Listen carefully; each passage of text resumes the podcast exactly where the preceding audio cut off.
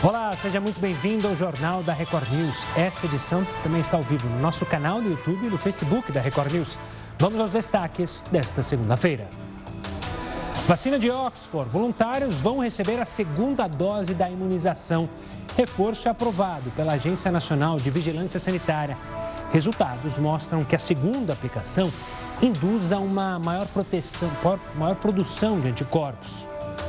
Combate ao coronavírus. Comunidade científica internacional se mobiliza a favor do chamado desafio humano. O objetivo é infectar pessoas propositalmente com o coronavírus para acelerar os testes de vacinas. Lava Jato, ministro Edson Fachin, do Supremo Tribunal Federal, nega pedido para rever a decisão que impede compartilhamento de dados da operação com a Procuradoria-Geral da República. Chuva de meteoros. Três chuvas vão poder ser vistas no Brasil. O fenômeno acontece várias vezes por ano.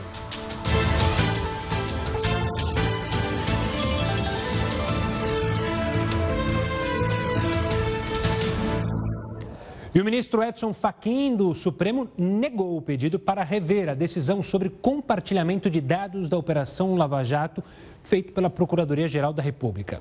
O ministro também decidiu que o caso será analisado pelo plenário do Supremo e abriu prazo de cinco dias para manifestação das forças-tarefas da Lava Jato no Paraná, em São Paulo e no Rio de Janeiro. A PGR alega que precisa ter acesso aos dados para saber se não estão sendo investigadas pessoas com direito a foro privilegiado. Lembrando que durante o recesso do Judiciário, no mês passado, o presidente do STF, Dias Toffoli, chegou a autorizar o acesso aos dados, mas teve a decisão derrubada pelo relator do caso, o ministro Edson Fachin. E usuários de transporte público, profissionais autônomos e donas de casa são as principais vítimas da Covid-19 aqui em São Paulo. A conclusão é de um estudo da Universidade Federal de São Paulo. Os cientistas cruzaram os dados de óbitos em todos os distritos da capital paulista com o perfil dos usuários do metrô.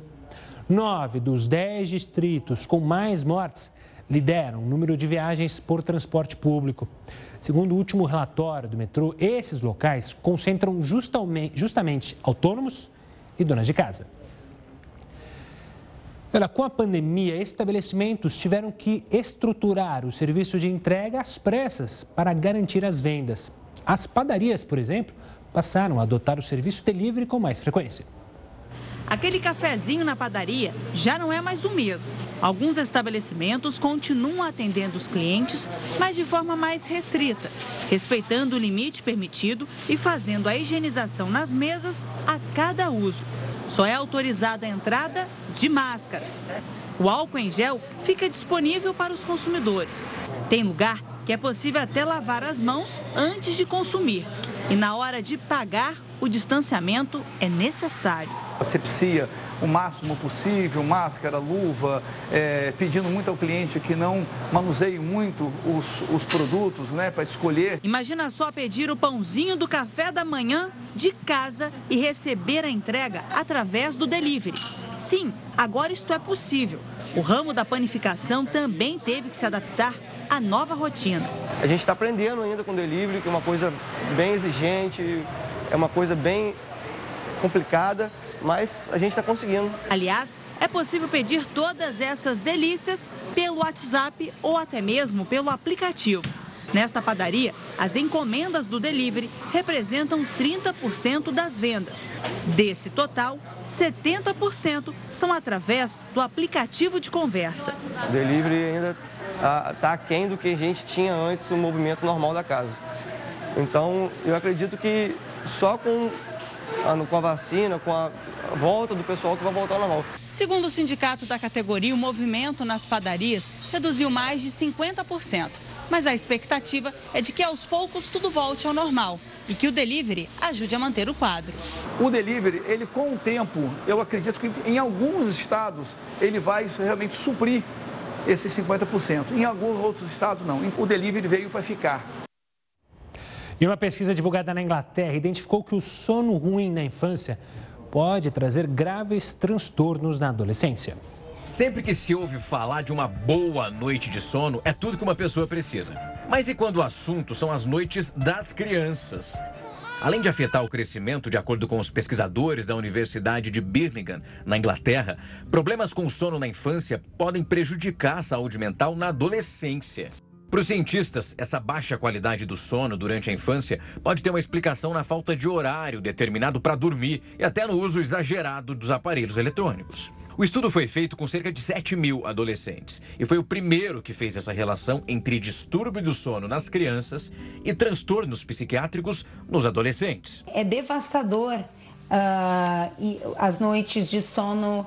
Uh, não reparadoras na vida de uma criança e que a longo prazo agora temos a informação de que pode impactar em, distúrbios psiquiátricos.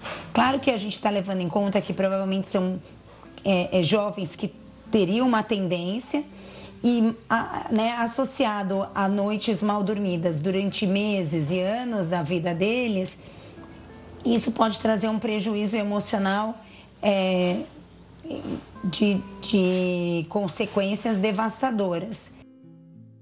Os surtos psicóticos foram os problemas mais recorrentes. Essa doença impossibilita que uma pessoa defina o que é real e o que não é real.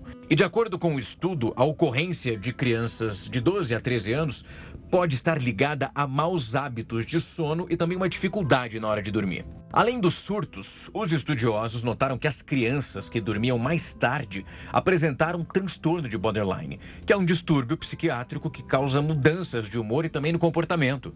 A análise também trouxe os dados sobre a depressão. As crianças com cerca de 10 anos de idade que apresentam um estado depressivo, elas podem estar com uma qualidade do sono muito ruim. Sem contar que os pesquisadores identificaram ainda que problemas com o sono na infância podem desenvolver ansiedade precoce na adolescência. É de fundamental importância os pais, desde muito pequenininhos, uh, desenvolverem junto com os filhos bons hábitos de sono, focarem é, né, na importância da rotina, de estimular a autonomia do sono e que qualquer problema é, de insônia infantil, isso ser tratado como uma urgência, né? algo que precisa ser resolvido imediatamente. Né? É tão importante o sono quanto respirar e quanto se alimentar. O sono e a boa qualidade dele estão diretamente ligados a uma saúde física e mental em dia.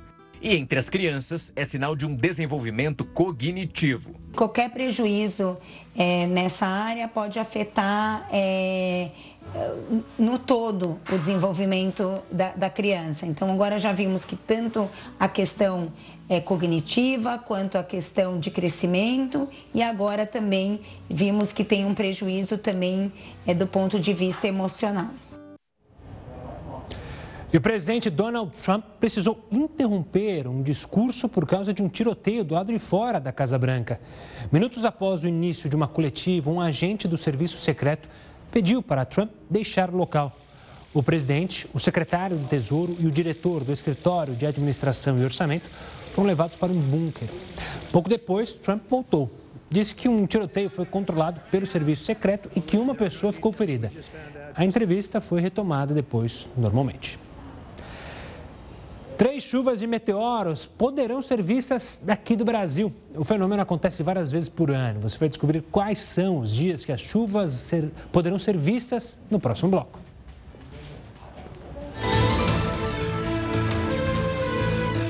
Jornal da Record News de volta com uma pergunta. Você está cansado de conversar com seus amigos e familiares só por vídeo? Olha só, uma empresa americana criou uma máquina para transmitir hologramas ao vivo para qualquer lugar do mundo. O Heroto Barbeiro vai explicar como funciona essa tecnologia. Imagino já que, quem sabe, teremos um holograma seu aqui, Heródoto. Olha. Ah, só porque eu fiz essa... chegada na minha casa. Oh. Você imagina só agora. Agora tem a Pantera aqui também. Ela não está em holograma, não. Ela está ao vivo aqui. Ela pulou no colo, faz Ô, Gustavo, você é fã daquela série chamada Star Wars? Eu sou, adoro.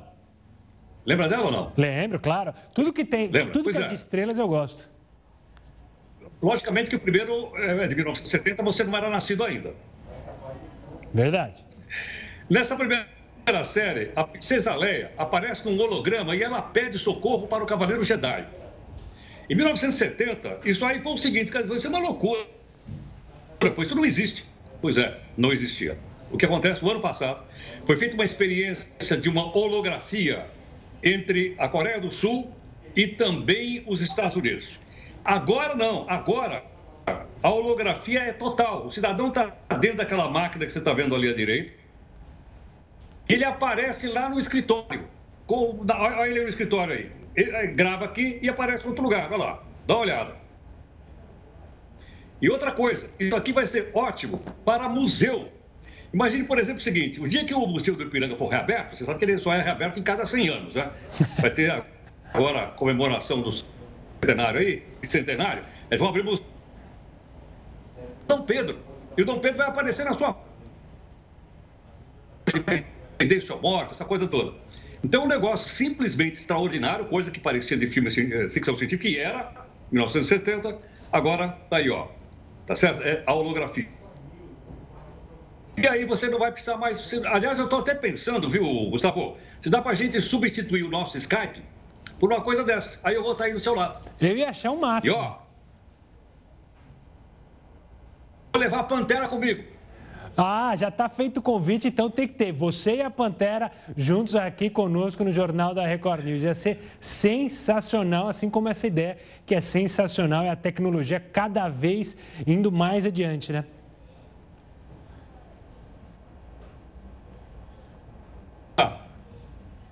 O Heródoto volta daqui a pouco e a gente espera que o sinal esteja melhor para nossa conversa minha com o Heródoto. Não fique essa loucura de um gaguejar é, enquanto o outro, por causa desse delay aí da, da rede que está instável. Mas, enfim, deu para o Heródoto passar a informação sobre essa tecnologia sensacional dos hologramas. Falando ainda do cenário é, ligado à pandemia, os voluntários da vacina de Oxford contra a Covid-19 vão receber a segunda dose da imunização. O reforço foi aprovado pela Agência Nacional de Vigilância Sanitária. De acordo com a autorização publicada no Diário Oficial da União, os participantes dos testes devem tomar entre quatro e seis semanas após a aplicação da primeira dose. Os que ainda não receberam a primeira imunização devem respeitar o mesmo período de intervalo para receber a segunda. É importante lembrar que no mês passado, os cientistas responsáveis pela criação da vacina divulgaram resultados que mostram que a segunda aplicação induziu a maior produção de anticorpos em voluntários das primeiras fases dos testes. O Brasil está na última etapa do estudo. E olha, a comunidade científica internacional vem se mobilizando a favor da realização de um chamado desafio humano Nele, as pessoas seriam infectadas com coronavírus para acelerar os testes de vacinas. Entre os voluntários, há mais de 9 mil brasileiros que se inscreveram para serem voluntários caso o projeto seja colocado em prática. O Jamal Suleiman, infectologista do Hospital Emílio Ribas, vai conversar com a gente sobre esse assunto que envolve várias questões: questões éticas, questões morais, questões da pandemia. Doutor, obrigado pela participação aqui conosco. Quando a gente fala algo assim, é, se pergunta, né? O quão é perigoso é alguém se voluntariar para é, receber o vírus, uma doença que, de certo modo, a gente não tem uma cura específica, um tratamento específico 100% seguro. Como você vê essa proposta que muitos da comunidade científica levantaram?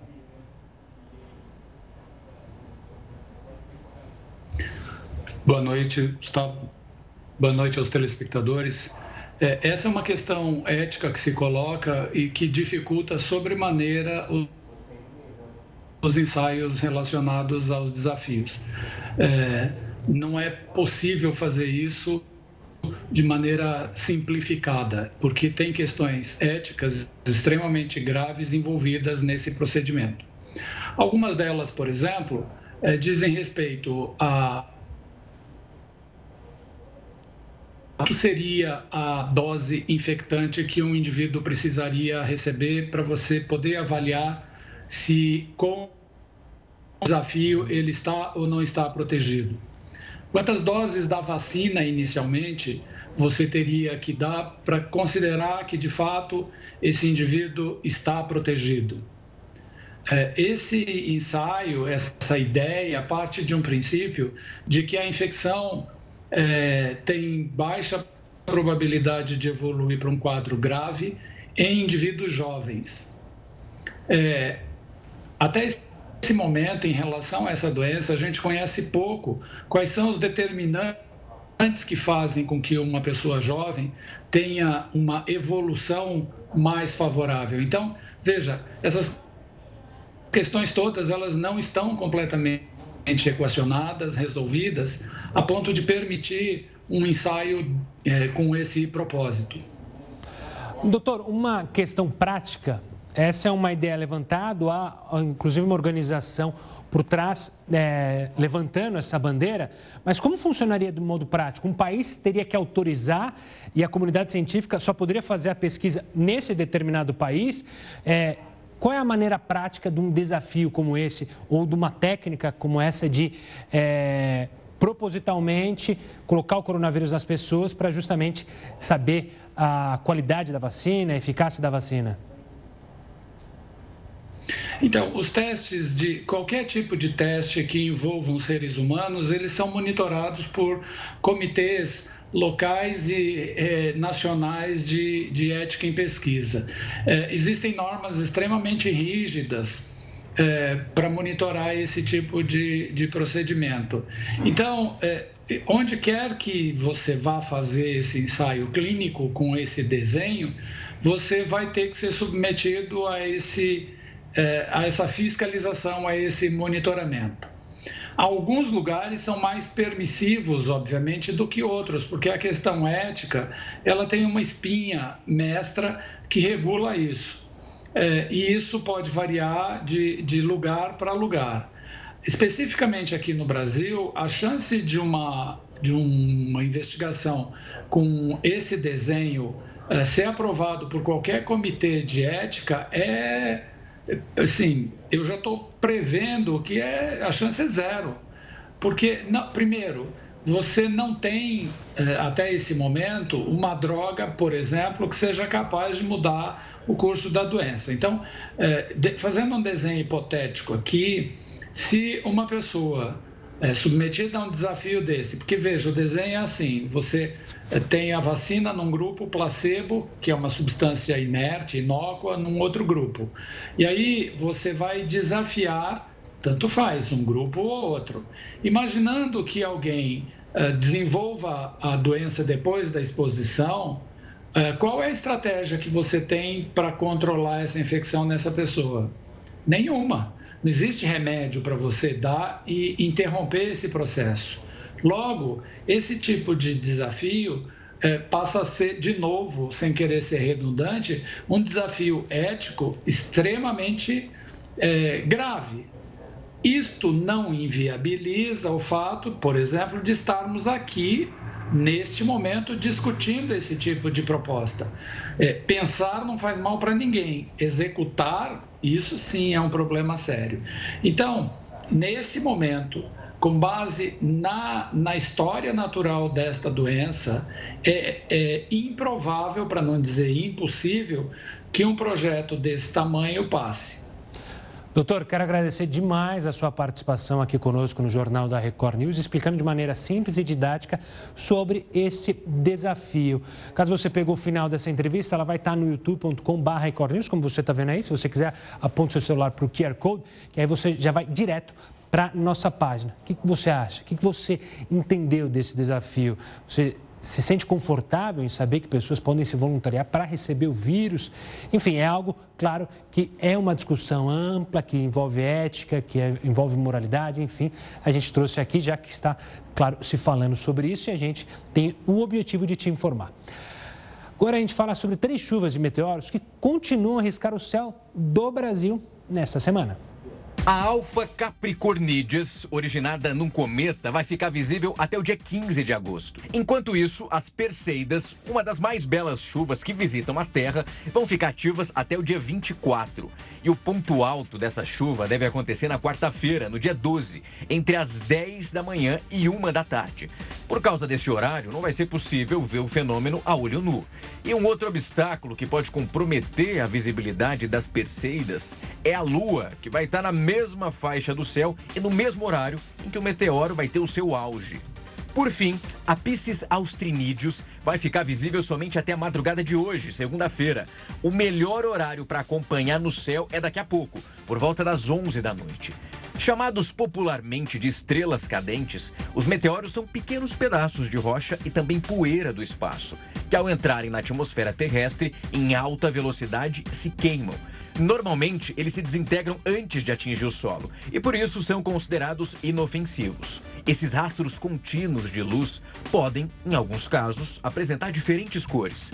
Isso acontece em razão da composição química dos meteoros. As chuvas ocorrem quando a Terra vai ao encontro dos meteoroides, que nada mais são do que os fragmentos das grandes rochas, como os cometas e também os asteroides. Ao entrarem na atmosfera terrestre, eles se tornam os meteoros que nós conhecemos. A entrada no planeta Terra acontece a partir de um único ponto no céu, que é chamado de radiante. As chuvas de meteoros, então, são nomeadas a partir da constelação de onde elas vieram. As Perseidas, por exemplo, ocorrem na de Perseu e por isso ganham esse nome. Já as Alfa Capricornídeas acontecem na constelação, vamos ver, adivinha? Claro que é de Capricórnio. Além dos três fenômenos mencionados, existe para o restante de 2020 a previsão de pelo menos seis outras chuvas. A maioria delas vai poder ser observada daqui do Brasil. E o ex-secretário de Obras da gestão de Eduardo Paes na Prefeitura do Rio, Alexandre Pinto, foi condenado a mais de 23 anos de prisão. Rael Policarpo, boa noite. Quais os crimes cometidos pelo ex-secretário? Boa noite, Gustavo. Alexandre Pinto foi condenado por corrupção passiva, lavagem de dinheiro e evasão de divisas e deve cumprir prisão inicialmente em regime fechado. Os crimes foram identificados ao longo da Operação Mãos à Obra, que é um desdobramento da Lava Jato aqui no Rio de Janeiro. O ex-secretário foi condenado por fraudes na construção do BRT Transcarioca, que é um sistema de ônibus rápidos aqui da capital. Segundo os procuradores, ele teria recebido mais de um milhão de dólares da construtora Andrade Gutierrez entre dezembro de 2013 e janeiro de 2014. Esta foi a quarta vez que Alexandre Pinto foi condenado num processo da Lava Jato. Gustavo. Obrigado, Rael. Do Rio de Janeiro, a gente vai até Brasília porque o governo começou a liberar os recursos previstos na Lei Aldir Blanc de apoio financeiro para artistas afetados pela pandemia. O repórter Yuri Ascar tem as informações. Uma boa noite, Yuri. Boa noite, Gustavo. A regulamentação é mais um passo. Depois, municípios e estados vão ter entre 60 e 120 dias para fazer a distribuição das verbas. A Lei Aldir Blanc prevê um pacote de 3 bilhões de reais. Artistas que tiveram o trabalho interrompido vão ter direito a receber três parcelas mensais de 600 reais cada. E para receber o auxílio, os artistas precisam preencher alguns requisitos, como ter trabalhado na área nos últimos dois anos, não ter emprego formal e não ter acesso a benefícios como seguro-desemprego. A exceção é o Bolsa Família. Gustavo. Obrigado, Yuri. E olha só, as datas oficiais para o início das campanhas para as próximas eleições estão se aproximando. Mas tem gente que já está ativo nas redes sociais. O Heródoto Barbeiro tem mais detalhes sobre esse assunto. Diga lá, professor. Olha, Gustavo, o negócio está tá muito. Tem perfil que está fazendo coisa inacreditável. Tem um aí que promete, como é que é? O, aplicação de ozona retal para curar o coronavírus. Outro aí que eu soube faz o seguinte: ele, ele vai autorizar festa clandestina no município dele. E vai por aí afora. Então, como isso vai estar na nossa mão, nós vamos ficar de olho, é ou não é? Então, vamos aqui a um passo a passo, porque os, o, alguma coisa mudou e a gente precisa acompanhar. Vamos lá. A, a partir do dia 15 agora, não pode mais ter nomeação, contratação, cabo eleitoral, puxa-saco, maçaneta, etc. Não pode. A partir do dia 15 não pode mais. E as convenções partidárias serão imensas, não esqueça que nós temos mais de 30 partidos políticos, elas estão liberadas a partir do final desse mês. Aí a gente vai ficar sabendo quem são os candidatos a prefeito, principalmente, né? E depois também os candidatos a vereador. Vai ter quantidade imensa de pessoas aí para a gente poder escolher os melhores e olhar para todos os partidos. Bom, além disso, temos uma outra propaganda eleitoral vai ser liberada na internet a partir do dia 26 de setembro. Não é verdade. Se você abrir aí, como eu recebo toda hora, tem pré-campanha eleitoral. Pré-campanha pode. Então o cara é candidato a vereador, tá? é pré-candidato a vereador, é candidato a prefeito, é pré, e já está fazendo a campanha. Não esqueça que grana para isso eles têm. Eles tiraram do nosso bolso 2 bilhões de reais para financiar. E aí põe com o nome de pré-candidato, não tem problema nenhum. O horário eleitoral, aquele que a gente vai ter que aguentar, vai do dia 9, depois da independência do Brasil, do, do, dia 9 até o dia 12 de novembro. Dali a pouco, então, nós vamos ter eleição. Tudo bem? Vamos então as duas datas aí. Lembrando o seguinte: só tem primeiro e segundo turno para prefeito. E assim mesmo para a cidade que tem mais de 200 mil habitantes. Quem não tem vai ser resolvido no primeiro turno. Primeiro turno, 15 de novembro. Puxa, coincide com a proclamação da República do Brasil. Olha que legal. E se tiver segundo turno na cidade, mais 200 mil, e o, o candidato não, não tem a maioria, ele vai para o dia 29 de novembro. E aí a, o Deproma, Deproma quer dizer assim, não é bem a posse, porque né, vai ser reconhecido como eleito, chama-se diplomação. Até 18 de dezembro nós vamos saber quem são os 5.600 prefeitos da cidade e milhares de vereadores, porque eu não consegui achar até agora quantos vereadores existem no Brasil. Uma quantidade imensa. Então, no caso, vale lembrar também aquela nossa aquele nosso jargão, né? o salário de vereador igual do professor. Vou perguntar para ele sobre isso. É isso aí, Gustavo. Boa, Heroto. Eu queria também é, dar uma contribuição para essa fala, porque a gente tem que ficar atento ao que o Tribunal Superior Eleitoral vai decidir, porque com o adiamento das eleições, vai ter candidato ficha suja, condenado em 2012 que vai poder participar da eleição, porque justamente o término da sentença era até outubro. Como adiou, novembro eles estão liberados. A princípio, esses fichas sujas vão poder participar da eleição. Vamos ver se o Tribunal Superior Eleitoral vai mudar é, essa análise, mas a área técnica do TCE entende que eles podem participar. Então, preste atenção, você olha aí seu candidato, se ele é ficha suja, condenado, para, claro, não votar em quem é ficha suja. Heroto, daqui a pouco você volta aqui com a gente.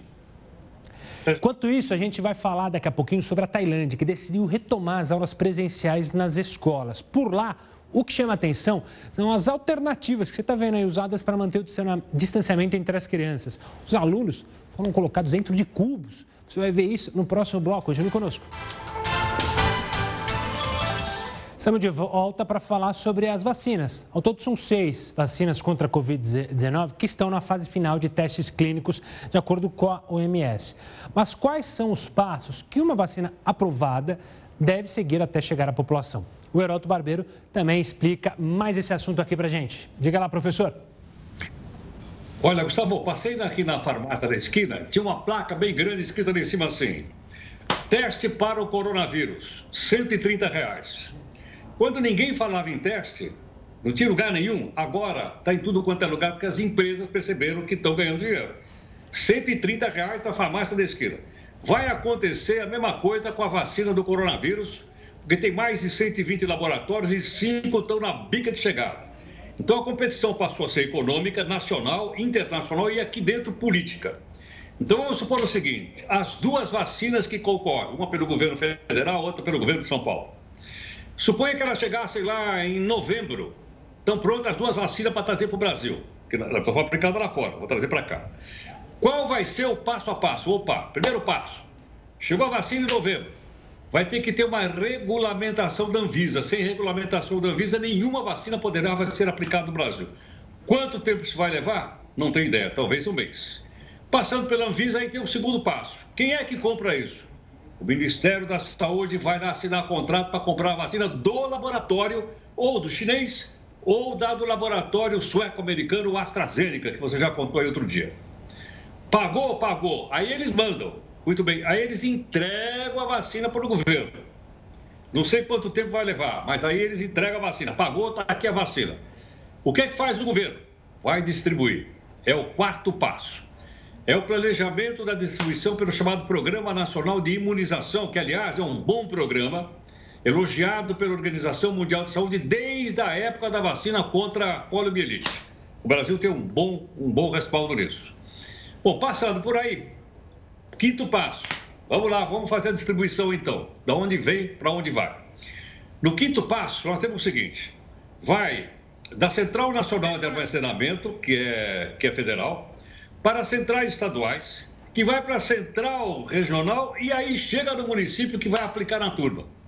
Olha quantos passos nós vamos ter que dar A vacina já aqui no Brasil, para poder chegar lá na ponta, né, nas centrais eh, municipais, e aí então o pessoal vai tomar vacina. Quem vai tomar vacina primeiro, não sei. Então, uma discussão aí, a gente estou levantando isso para a gente saber. Espero que sejam os velhinhos como eu. Sexto passo, qual que é? A aplicação da vacina na população. Aí vamos aí todo mundo correndo, vamos entrar na fila lá. E olha, pode ter certeza do seguinte: além da vacina grátis, pode ter certeza que vai, vai ter a vacina paga, como hoje eu falei para você que tem aí na porta o teste valendo 130 reais. Uma vacina dessa deve custar 140 reais, aquele cálculo que eu fiz ali outro dia em dólar. Vamos aguardar. Tá vindo aí. Vamos aguardar. E você bem falou, né? É, você brincando, né? Falou que espera que a vacina seja para os velhinhos primeiros. E essa é uma discussão que vai vir forte, né? Porque tem muita gente que fala, ah, tem que seguir o calendário, o exemplo da influenza. Só que a influenza prefere idosos e crianças, mas crianças não estão no grupo de risco hoje em dia. Então é melhor que sejam os idosos e as pessoas de grupo de risco, né, Heroto? Vamos ver como é que vai ser apoiado, a decisão. Apoiado, apoiado. Bom, Heroto, obrigado pela participação. A gente se fala amanhã aqui no Jornal da Record News. Pois é, essa é uma discussão que vai ser longa, porque aqueles que defendem que seja o molde da vacinação da gripe com é, gestantes, idosos e crianças pequenas como é, primordiais nesse primeiro momento, mas outros dizem que não, que tem que olhar o grupo de risco desta doença especificamente. Veremos quais serão os próximos passos. A Tailândia decidiu retomar as aulas presenciais nas escolas. Por lá, o que chama atenção são as alternativas usadas para manter o distanciamento entre os pequenos. Você já está vendo aí um dos exemplos. No jardim de infância, escolas têm colocado os alunos dentro de cubos para que eles possam, entre aspas, brincar, não sei como, mas enfim. Cada um fica protegido por um cubo diferente. Os protocolos de segurança também incluem o uso contínuo de máscaras e áreas de recreação totalmente adaptadas e protegidas. As escolas também instalaram telas de proteção dentro das salas e nos refeitórios para garantir que haja espaço suficiente entre os estudantes. Tudo é desinfetado imediatamente após o uso. Ainda no cenário internacional, o primeiro-ministro do Líbano, Hassan Diab, renunciou ao cargo. A renúncia aconteceu menos de uma semana após a explosão no porto de Beirute e em meio a uma onda de protestos. Daqui a pouco você vai entender mais sobre a crise política que o país enfrenta. Jornal da Record News de volta para falar que cerca de 110 mil alunos da rede pública estadual de Manaus retornaram às aulas presenciais nesta segunda-feira. A volta acontece cinco meses após a suspensão das atividades por causa da pandemia e um mês após o retorno das escolas particulares. Quem tem mais informações é o repórter Marcos Lima. Uma boa noite, Marcos. O estado do Amazonas é o primeiro do país a retomar as aulas presenciais nas escolas públicas de ensino médio em todo o Brasil. Essa determinação iniciou nesta segunda-feira, que os alunos voltaram para estudar nas escolas, com a proteção da máscara, também do álcool em gel nas escolas. E são mais de 110 mil estudantes que voltaram a estudar de forma gradativa e escalonada. Quem não gostou dessa atitude do governo do estado de retomar as aulas presenciais foi o Sindicato dos Professores e Pedagogos do Amazonas, que deflagrou uma greve para iniciar nesta terça-feira por conta do risco de infectar os professores e também os pedagogos nas escolas e os pais e avós nas casas dos estudantes. É com você, Gustavo. Obrigado, Marcos. Menos de uma semana após a explosão no porto de Beirute e em meio à onda de protestos, o primeiro-ministro do Líbano renunciou ao cargo.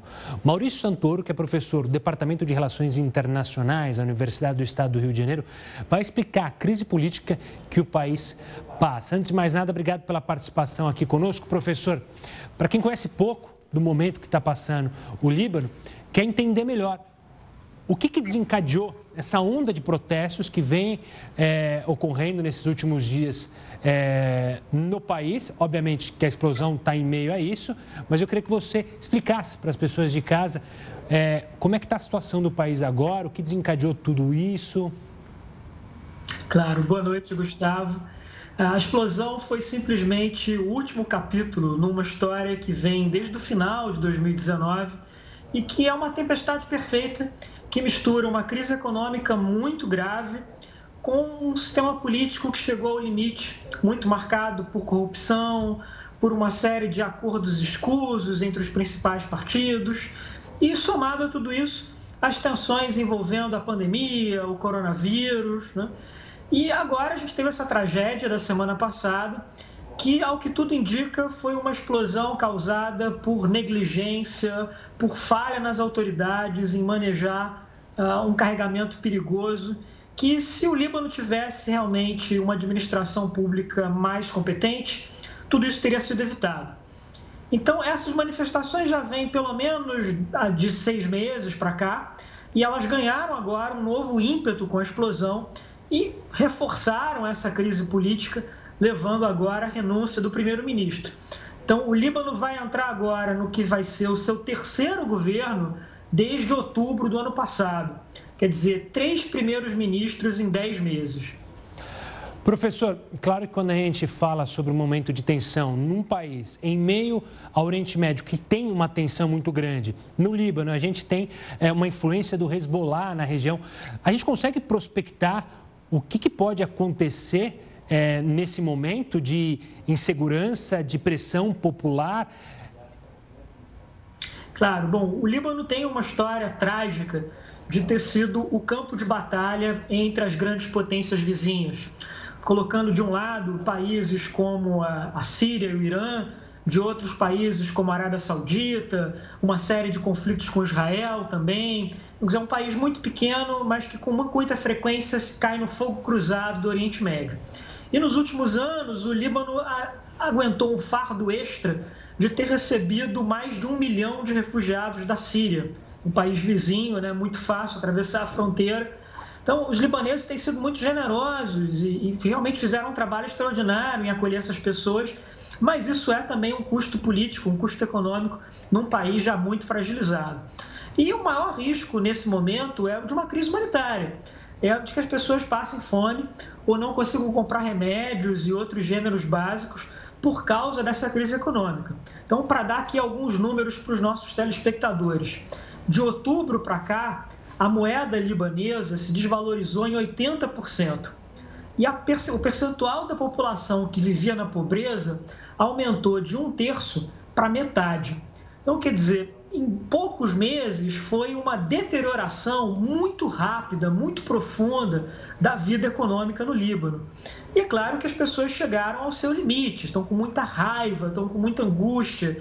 E isso explica também a força das manifestações no fim de semana, inclusive vários incidentes violentos, como ocupação de ministérios, a depredação de prédios públicos.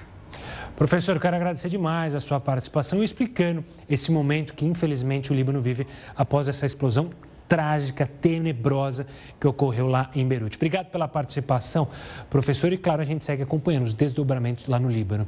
E olha, a divulgação de tratamentos sem comprovação científica para combater o coronavírus tem preocupado as autoridades médicas e podem trazer inúmeros riscos à população. Entenda agora na reportagem. Conteúdos nas redes sociais sugerem o uso de chás, própolis e outros ingredientes naturais para turbinar a imunidade.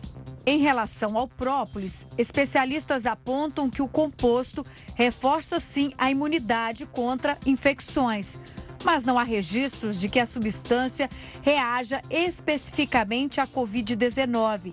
Sem contar que, se consumido em excesso, o produto pode causar desconfortos no sistema digestivo e outros problemas. É importante quando você for usar algum desses tratamentos que você consulte seu médico, especialmente se você usa alguma medicação de uso contínuo, especialmente anticoagulantes, anticonvulsivos, drogas psicotrópicas, antidepressivos e coisas assim, porque alguns chás, algumas substâncias presentes nessas, nessas coisas consideradas caseiras e inofensivas, elas podem alterar sim, podem aumentar efeitos anticoagulantes e, e aumentar o risco de sangramento se uma pessoa já utiliza esses medicamentos e pode interagir com, os, com essas coisas que eu falei, com os antidepressivos, com os psicotrópicos, com os anticonvulsivos e mexer com o efeito dessas drogas. O consumo de alho também está sendo indicado para evitar a contaminação.